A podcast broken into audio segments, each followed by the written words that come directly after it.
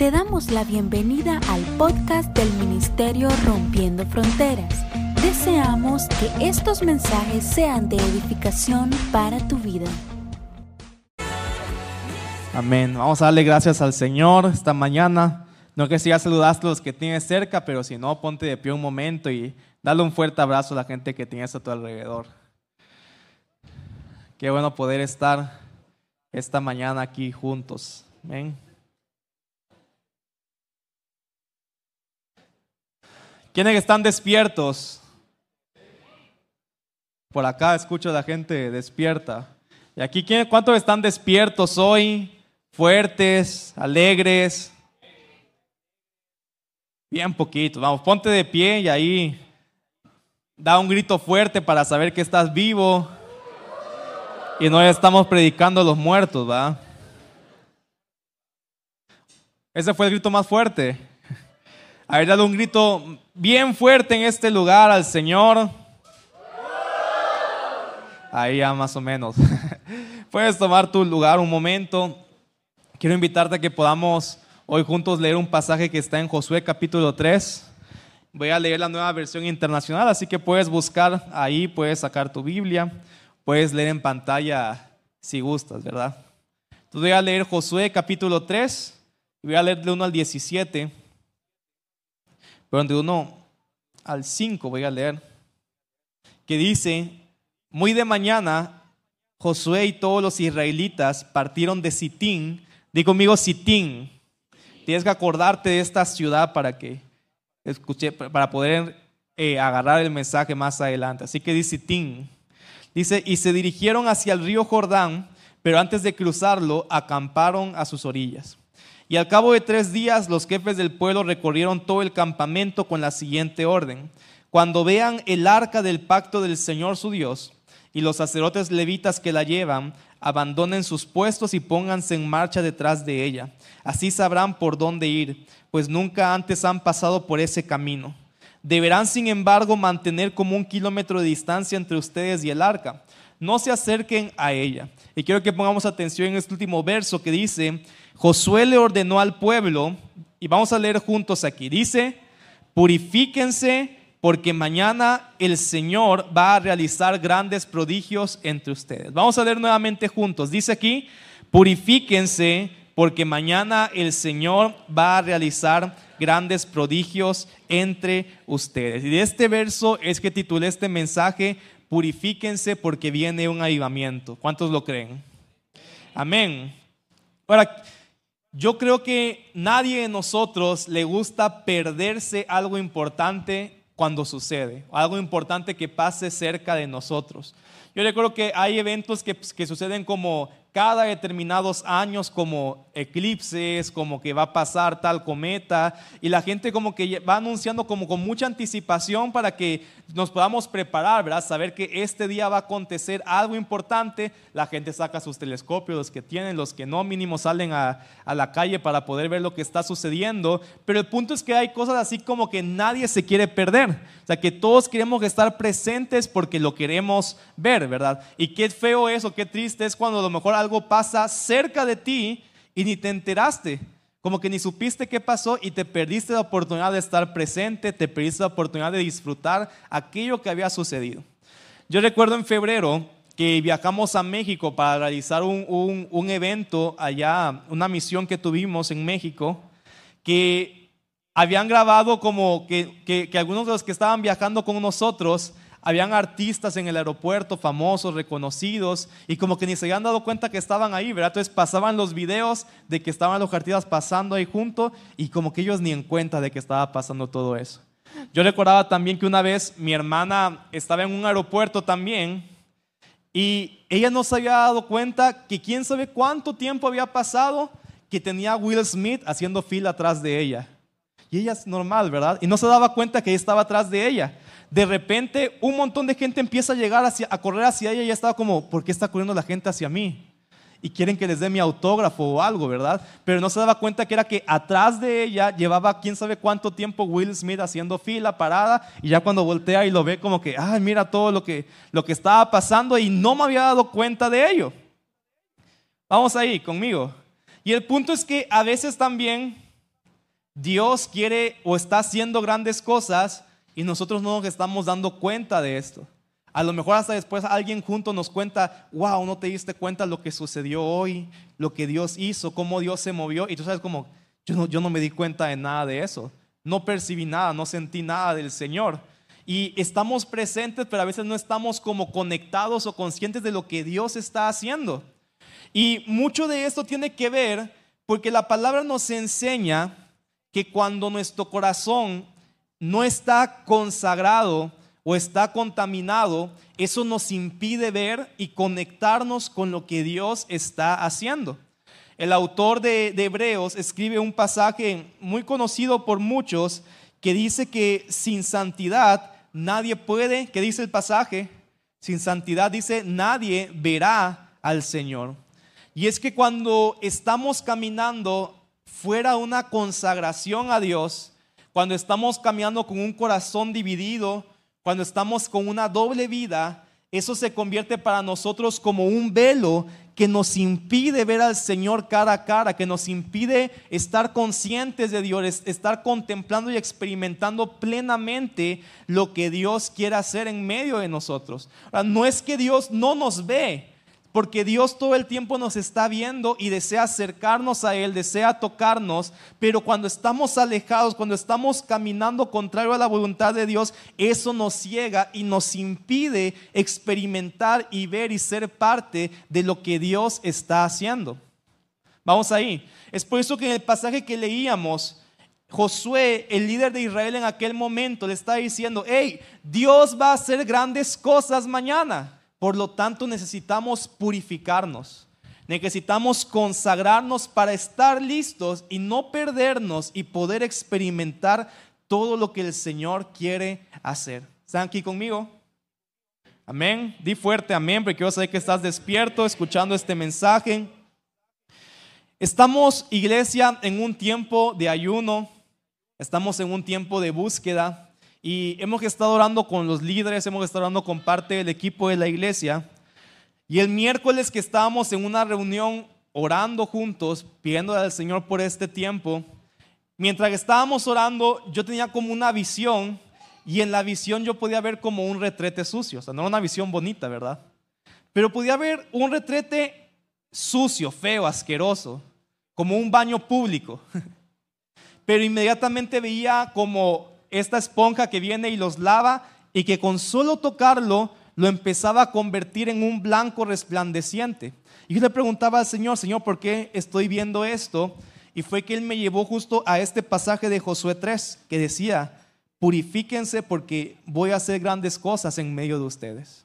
Y mientras que estábamos orando, yo sentía en mi corazón que estamos a punto de, de llegar a este evento, conferencia, que nosotros también lo hacemos para recordar el aniversario de la iglesia. Sé que algunos no, sabían que también lo hacíamos en ese sentido, pero para nosotros esta conferencia no es simplemente un evento no es simplemente un evento más que realizamos, sino que para nosotros representa un tiempo profético en el cual creemos que Dios trae una impartición especial, en el cual creemos que Dios nos da también dirección para el siguiente año, nos da visión, nos muestra en qué quiere que nos enfoquemos. Entonces es realmente un tiempo especial del Señor. Es algo que en lo que Dios nos permite entrar en una nueva temporada. Los que estuvieron el año pasado, antes humano, ¿cuántos estuvieron el año pasado en noches de adoración, conferencia? Y, y realmente hemos estado platicando cómo fue un tiempo sumamente especial de Dios desde el lunes que empezamos las noches de adoración, o sea, realmente Dios empezó a mover haciendo grandes cosas, milagros, sanidades, bautizando en el Espíritu. Y los días que estuvimos sumergidos en su presencia, buscándolo, o sea, realmente pudimos ver cómo una impartición de Dios se manifestó fuertemente en la casa y fuimos llenos completamente todos del Espíritu Santo, preparándonos para una nueva temporada en el Señor. Y yo creo que este año Dios va a hacer aún más grandes cosas. Dios va a hacer cosas mayores de las que vimos el año pasado y nos va a impulsar y nos va a dimensionar para un tiempo mayor de gloria, un tiempo mayor de su presencia en el que podremos experimentar mucho más de Él. ¿Cuántos lo creen conmigo? Veo poquitos aquí que no lo creen mucho realmente. ¿Cuántos lo creen conmigo que Dios se va a manifestar este año con mucha más gloria, con más de su presencia, con más de Él siendo real para cada uno de nosotros. Y no sé tú, pero yo no quiero perderme de lo que Dios va a hacer. Yo no quiero perderme de lo que Dios va a hacer. No quiero experimentar a medias, no quiero probar a medias lo que el Señor tiene para mi vida. No quiero verlo con un, con un velo que me deja ver solamente parte de Él, sino que mi corazón realmente anhela y desea poder verlo cara a cara y experimentar plenamente todo lo que Él va a soltar en esta temporada. Y como estábamos diciendo, necesitamos prepararnos.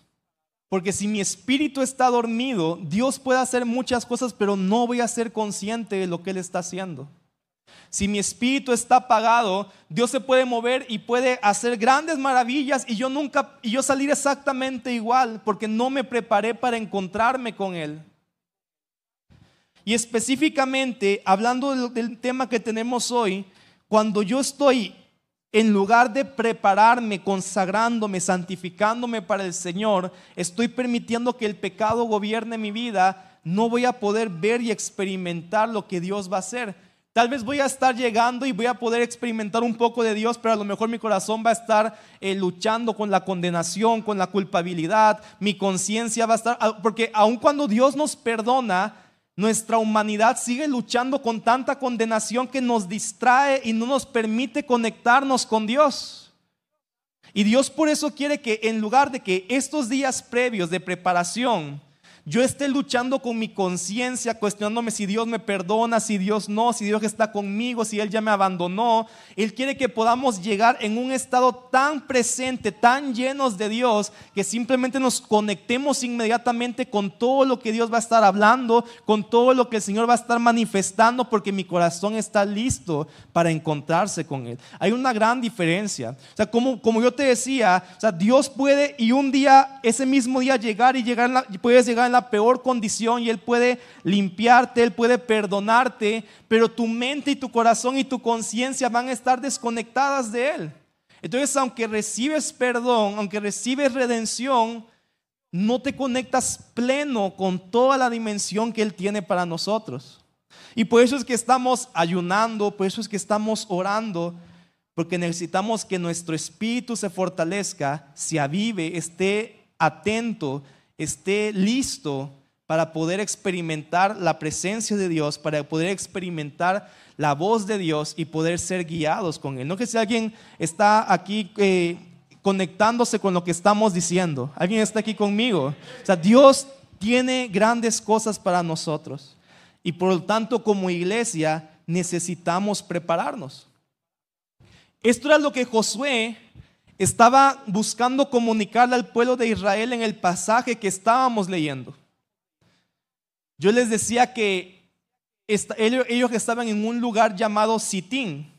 Y rápidamente para explicar el contexto del pasaje que leíamos, el pueblo de Israel, que es un pueblo que el Señor escogió para poder cargar su propósito durante toda la historia del Antiguo Testamento, Dios un día les prometió y les dijo, ustedes van a ir a esta tierra y esta va a ser una tierra prometida para ustedes donde fluye leche y miel. Pero pasaron muchos años para que ellos pudieran entrar a esa tierra. Tiempo antes de poder entrar, ellos estuvieron como esclavos en Egipto por cientos de años. Y de repente en ese momento, Dios levantó a un libertador llamado Moisés que pudo sacar al pueblo de la esclavitud de Egipto y ellos empezaron a caminar en un desierto. Pero la Biblia nos narra que ellos dieron 40 años vueltas y vueltas y vueltas en el desierto sin poder entrar a la tierra prometida. Ahora, y no, y no fue que ellos caminaron 40 años porque estaba muy lejos la tierra, estaba cerca. Pero lo que pasa es que dieron vueltas y vueltas y vueltas porque el Señor dijo, su corazón aún no está listo para poder entrar a esa tierra su mentalidad aún no está lista para poder entrar a esa promesa del Señor. Y sabes que a veces las promesas de Dios tardan, no porque el Señor no quiera entregar, sino porque sabe que nuestro corazón, que nuestro carácter, que nuestro ser no está listo todavía para recibir esa promesa y Él no nos quiere entregar algo que por falta de carácter, que por falta de renovación del entendimiento nos destruya. Entonces el pueblo de Israel estaba así, dando vueltas, dando vueltas, y la Biblia narra que los que salieron de Egipto, todos murieron excepto Josué y Caleb, y que fueron los hijos, una nueva generación que pensaba diferente, que permitió que Dios los tocara, que pudieron entrar en esta tierra prometida, ahora ya no bajo el liderazgo de Moisés, sino bajo el liderazgo de Josué. Entonces, el pasaje que acabamos de leer se presenta justo cuando ya Israel está a punto de entrar a esa tierra. Ellos están en un lugar que se llama Sitín, y Sitín pasaba enfrente de un río, que es el río Jordán, y la tierra que Dios les prometió estaba justo del otro lado del río. Había una primera ciudad que se llamaba Jericó, que ellos tenían que enfrentar primeramente, conquistar, destruir las murallas de ese lugar para poder ir entrando y conquistando la tierra que Dios les prometió. Porque algo importante es ver esto, que aunque Dios les prometió esa tierra y yo les digo que Él los iba a ayudar a poder vencer a las personas que ocupaban la tierra, Dios por sí solo no quitó los enemigos, sino que buscó que Israel entrara y conquistara junto con Él a sus enemigos. Pero quiero que entendamos que igualmente el Señor Dios no nos quita los problemas, sino que nos promete que con Él podremos ir conquistando y avanzando en cada uno de ellos. Pero Él no quiere que, hacemos una vida pasiva, una vida cómoda, sino que Él quiere formarnos a nosotros.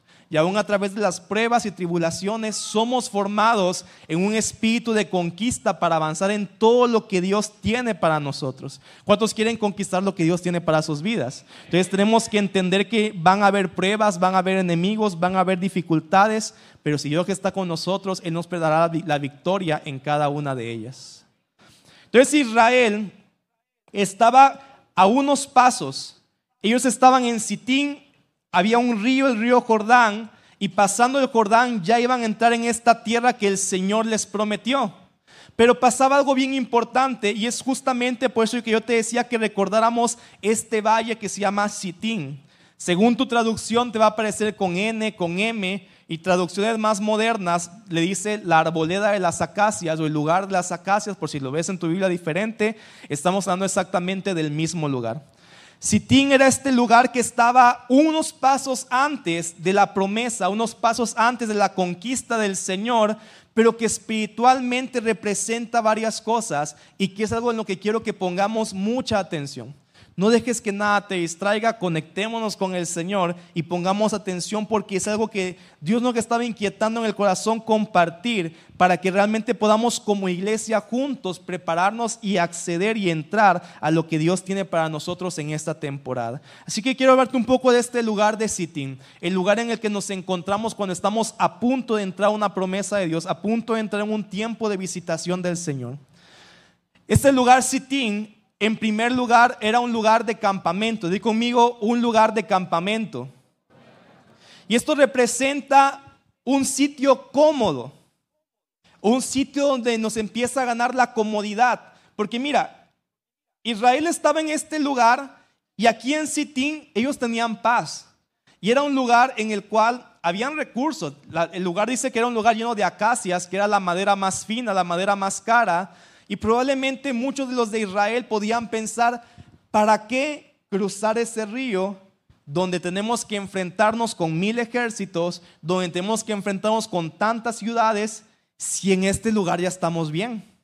Si en este lugar ya estamos cómodos, tenemos recursos, tenemos todos, ellos podían pensar, ¿para qué entrar en una guerra? ¿Para qué entrar en un conflicto? Aquí estamos cómodos donde estamos.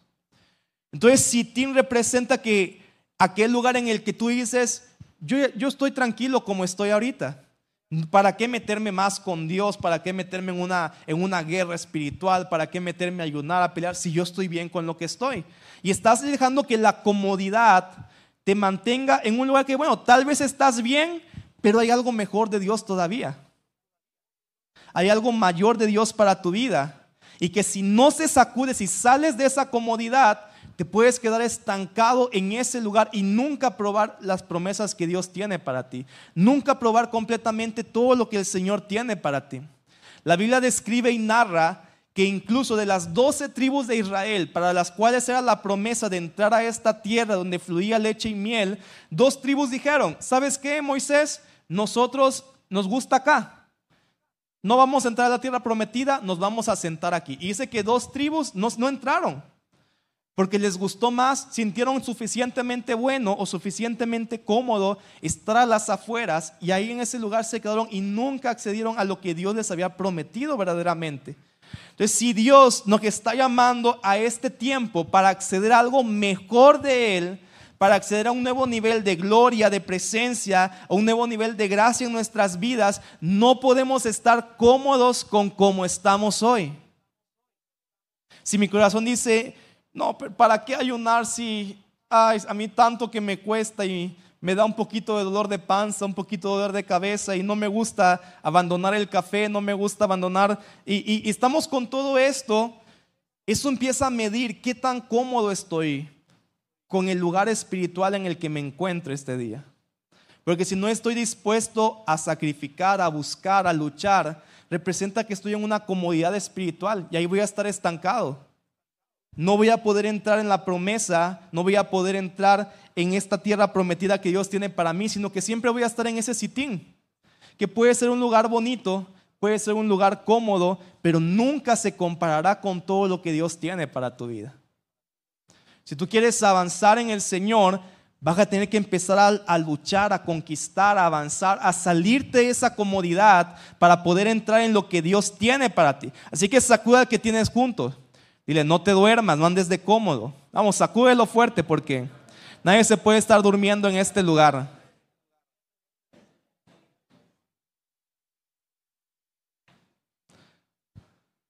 Amén. Así que sacúdelo y dile, te reprendo todo estupor, todo lo que te, te tiene dormido, bruto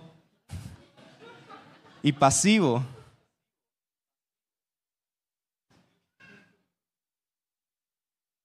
Vamos, iglesia, el Señor te quiere sacar de toda comodidad, amén. Porque el Señor tiene algo mejor para tu vida. Así que si Tim te decía, representa un lugar de comodidad, pero también representa un lugar donde el enemigo se levanta, en primer lugar, con decretos. Sitín representa un lugar donde el enemigo se levanta con decretos porque él sabe que estás a punto de transicionar. Él sabe que estás a punto de pasar a una temporada mejor del Señor, pero y él obviamente no quiere quiere impedir que tú puedas avanzar en Dios. Y, y el primer arma que empieza a levantar en contra de tu vida son decretos, son palabras que empiezan a hablar contrario a la voluntad del Señor. Tal vez muchos de aquí conocen la historia de un profeta llamado Balaam, que es famoso porque la Biblia describe que un día su burra en la, que, en la cual él montaba le habló. ¿Alguien ha escuchado esa historia por aquí? Oh, levanten su mano, quiero saber si alguien conoce la historia de mi amigo Balaam y su burra. ¿Cuántos saben que vendemos burritas de Balaam aquí también los domingos? Ahorita no porque estamos en ayuno, pero después van a regresar por ahí. La Biblia narra que había un rey llamado Balak. Di conmigo Balak. Ah, no confundamos porque son dos personajes distintos. Balak y Balam. Balak con C era un rey, el rey de Moab, que Moab era uno de los territorios que a los cuales Israel iba a entrar, iba a luchar contra ellos y claramente como Dios estaba con Israel los iba a destruir. Entonces el rey de Balac, al ver que Israel ya se encontraba en Sittim, cerca del río Jordán, a punto de atravesar y a punto de entrar en batalla, empezó a, idear un plan de cómo destruir a Israel antes de que entraran en esa batalla. Y él entonces llamó a un profeta llamado Balaam. Toda esa historia está en números 22. Y en, en esta historia llama a este profeta Balaam y le dice, Balaam, yo sé que tú a quien bendices, Dios bendice. Yo sé a quien, que tú a quien maldices, Dios maldice. Así que te contrato para que vengas y maldigas al pueblo de Israel y Dios no los pueda acompañar en batalla, no puedan entrar, no puedan conquistar y no puedan avanzar en ese territorio. Entonces el rey Balak, bueno, es una historia larga, ¿verdad? Él fue convenciendo poco a poco a Balaam, le fue llevando regalos, le fue llevando dinero y Balaam como que sabía que no era la voluntad de Dios, pero era atraído y seducido por este rey y finalmente él estaba delante de un monte viendo hacia Israel y él estaba a punto de querer maldecir también a Israel, pero el Señor se le presentó y le prohibió hablar en contra del pueblo del Señor. Pero el punto es que la estrategia del enemigo que busca hacer para poder detener el avance desde nuestro avance espiritual es que él empieza a lanzar decretos en nuestra contra. Ahora, ¿y cómo se ven estos decretos? Empiezan a llegar como pensamientos a tu mente que van contrario a la voluntad de Dios y que buscan desanimarte, buscan frenarte, buscan pararte y que te vuelvas atrás. Pueden empezar a llegar pensamientos como, ¿realmente vale la pena todo esto? O sea, ¿realmente es algo en el cual yo deba meterme con todos? O, y, y, todos estos pensamientos que están en ti, ¿será que realmente esto va a cambiar mi vida o va a ser como tantas veces que he intentado muchas cosas y siempre sigo luchando con lo mismo? Y tu mente se empieza a llenar de tantas bombas, de tantos dardos del enemigo, en los cuales como que tu, tu espíritu se empieza a desanimar, se empieza a decaer. Y Dios te perdón, y el enemigo te empieza a poner como, o sea, tú no vas a poder recibir nada, no vale la pena lo que estás haciendo, realmente tú no eres importante para el Señor y tantos pensamientos que están ahí siendo declarados por el enemigo en contra de tu vida, que si tú haces caso a, tú haces caso a ello, en vez de que tu espíritu se prepare para poder entrar a lo que Dios tiene, se desanima, se carga, y aún podrías estar físicamente presente, pero tu corazón no está conectado con Dios. Tu corazón sigue pensando, realmente vale la pena esto, el Señor quiere tocarme a mí, porque Dios lo hace con unos, conmigo no. Y tu mente y tu corazón están desconectados de Dios porque han sido atacados por los decretos, por las palabras del enemigo y los pensamientos que permites que hagan morada en tu interior. ¿Alguien está conmigo aquí?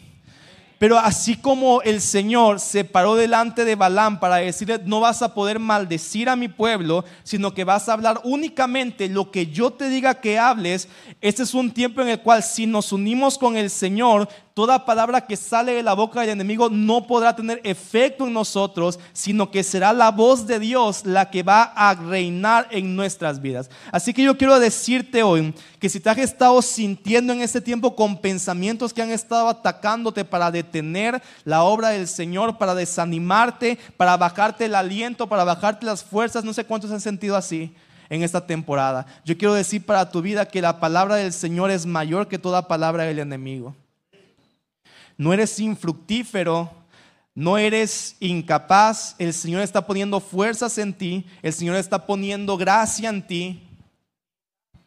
Y el Señor no ha puesto un punto final para tu vida, sino que Él te está llevando de temporada en temporada y Él te está llevando de territorio en territorio y está formando el espíritu de conquista en tu corazón para que puedas acceder a más cosas que el Señor tiene para tu vida. Lo que has visto hasta el día de hoy no es todo lo que Dios tiene.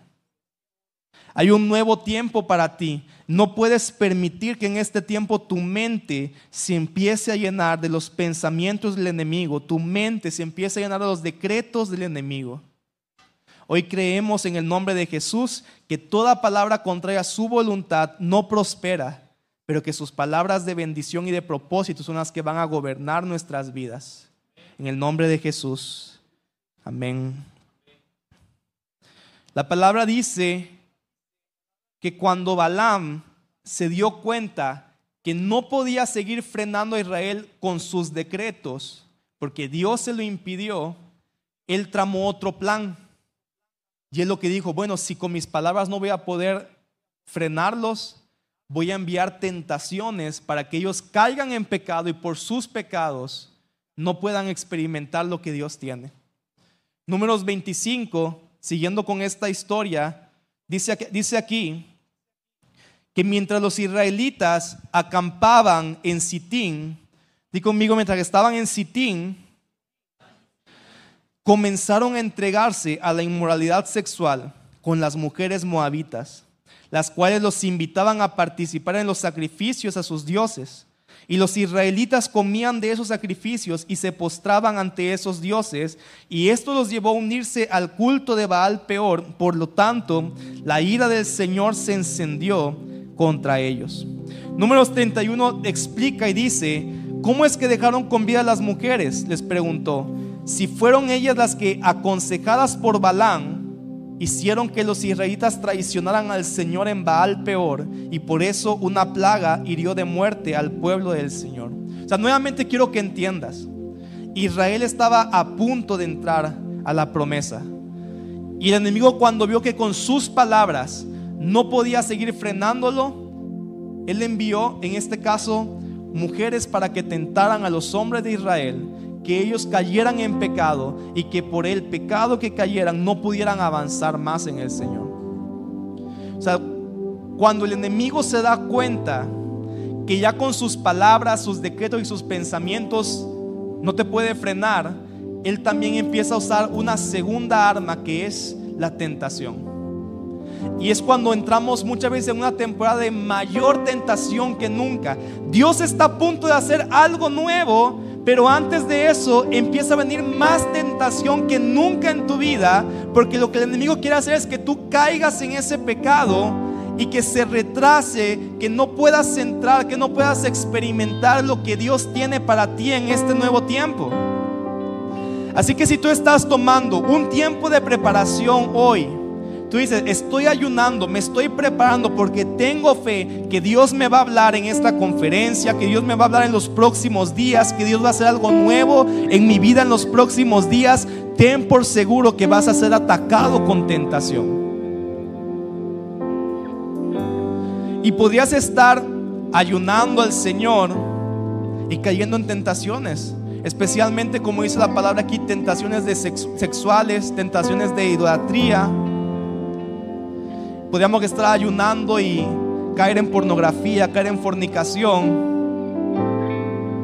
Y en lugar de disfrutar todos estos días de ayuno, conectándonos en la presencia, es como que estoy desperdiciando días tratando de sanar mi conciencia por lo que hice es como que estoy días tratando de que en lugar de buscar y conectarme con Dios, estoy como pidiendo perdón una y otra vez porque mi corazón está afectado por el pecado. Sea, porque quiero que entiendas, Dios te perdona un instante, pero esa consecuencia o esa carga de pecado es algo que tenemos que irnos despojando. Y en ese despojarnos del pecado, muchas veces estamos perdiendo tiempo que ya deberíamos dedicar a experimentar al Señor, a conectarnos con Él, a oír su voz, a buscar su dirección.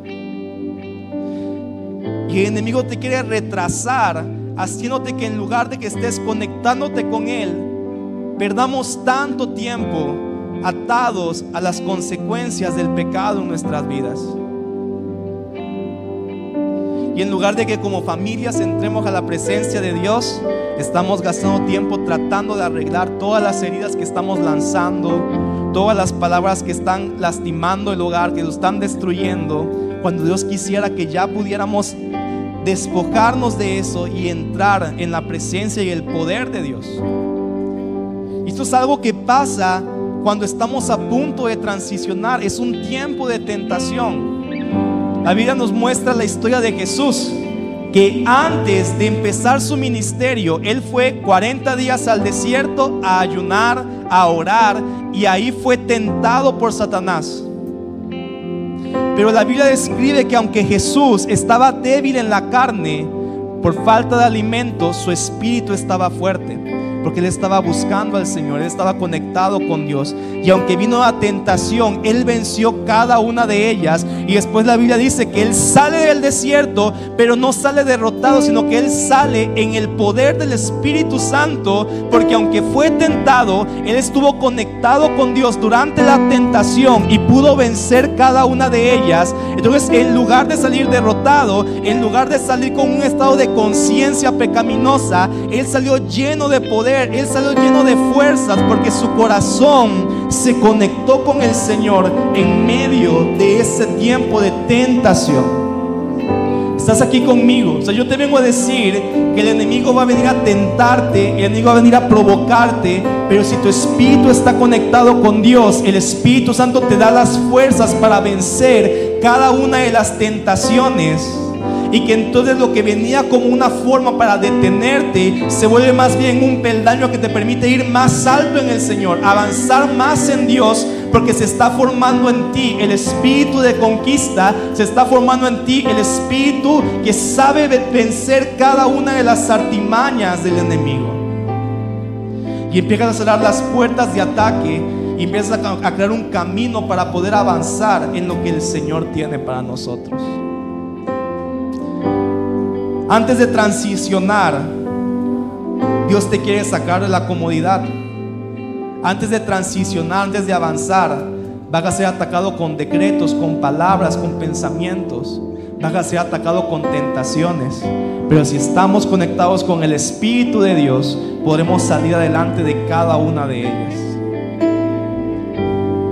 Entonces, bajo este contexto, que Josué, parado en medio de los dos territorios, en medio de Sitín y en medio de la tierra prometida, le da esta instrucción al pueblo de Dios y les dice, Josué 3:5, lo que llamamos hace un momento, purifíquense, porque mañana el Señor va a realizar grandes prodigios entre ustedes. Conságrense, entréguense al Señor, santifíquense, porque algo grande de Dios viene para nosotros. Necesitamos purificarnos, necesitamos despojarnos de todo lo que nos estorbe hoy, porque algo grande de Dios viene para nosotros y necesitamos estar listos en espíritu, en el alma, en el cuerpo para poder entrar a lo que Dios tiene para nuestras vidas. Yo te quiero decir, cada vez que Dios te quiere llevar a una nueva estación, él te hará un llamado a un nuevo nivel de santificación. Dile que está junto a ti. Cada vez que Dios te quiere llevar a una nueva estación, Él te hará un llamado a un nuevo nivel de santificación. Si nuestro corazón dice, yo estoy bien, yo soy buena persona, no entendemos la justicia de Dios. El apóstol Juan dijo en Apocalipsis, el que es santo, santifíquese más. El que es santo, santifíquese más. Porque siempre hay algo todavía en nuestras vidas que puede ser entregado delante del Señor.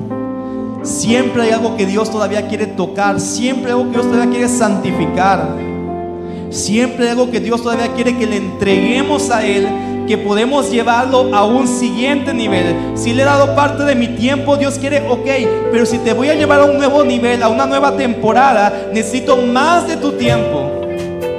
Si le he entregado parte de, de mis fuerzas, dice, quiero ahora más de tus fuerzas.